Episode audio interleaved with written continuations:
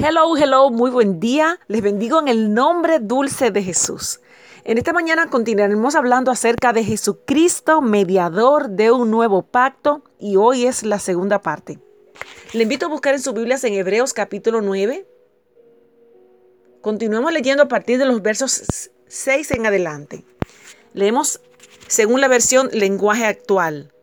Así estaban dispuestas todas las cosas en el santuario refiriéndonos al santuario instruido por el Señor a través de Moisés y Aarón, para que era necesario el sacrificio de ciertos animales para que a través del derramamiento de la sangre sean perdonados los pecados de manera provisional. Entonces, como continuando con lo que compartimos ayer, así, de esta manera, estaban dispuestas todas las cosas en el santuario. Todos los días los sacerdotes entraban al lugar santo para celebrar el culto. Pero había otra parte se llamaba el lugar santísimo, donde solo podía entrar el jefe de los sacerdotes, y esto solo una vez al año. Entraba llevando la sangre de los animales que él y el pueblo ofrecían para pedir perdón a Dios por cuanto pecaban sin darse cuenta. De ese modo el Espíritu Santo daba a entender que cuando aún existía el santuario, la entrada al lugar santísimo no le estaba permitida a cualquiera, en ese momento era solo el sumo sacerdote. Todo esto se hizo para mostrarnos lo que ahora es más importante. No podemos sentirnos perdonados solo por haber ofrecido ofrendas y sacrificios en el culto. Todo esto son reglas que tienen que ver con comidas, bebidas y ceremonias de purificación que nos preparan para el culto. Las reglas indican lo que se debe hacer, pero no nos ayudan a cambiar nuestra manera de vivir. Esas reglas sirven solo mientras Dios nos la cambie por algo mejor.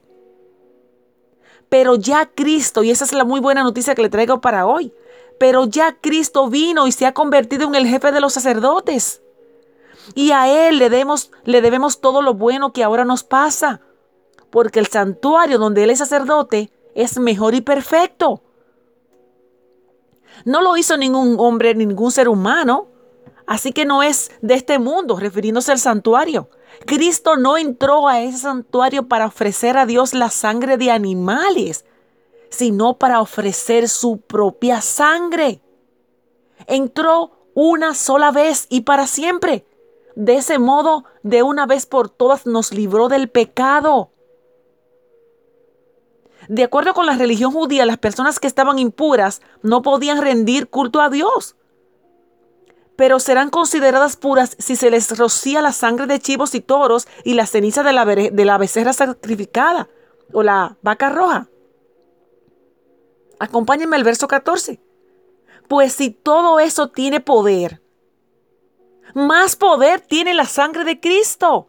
Porque por medio del Espíritu que vive para siempre, Cristo se ofreció a sí mismo, a Dios como sacrificio sin mancha ni pecado. Su sangre nos purifica para que estemos seguros de que hemos sido perdonados y para que podamos servir a Dios que vive para siempre. Esa preciosa sangre de Cristo fue derramada, una sangre inocente en la, en la, en la cruz a fin de quitar los pecados de la humanidad y reconciliarnos con Dios. Esa sangre forma parte del plan de perdón, de redención desde el principio de la creación, donde se revela la historia profética de la redención, el perdón de la, de la culpa. Y ese redentor vive por medio de la simiente de la mujer. Le invito a buscar en Génesis capítulo 3, verso 15, donde va a encontrar esta idea o esta promesa cumplida en Jesucristo. Amén. Por favor, no se pierda esta serie de estas devocionales y muy interesantes. Mañana vamos a hablar acerca del nuevo y el antiguo pacto. Acompáñanos. Bendecido día.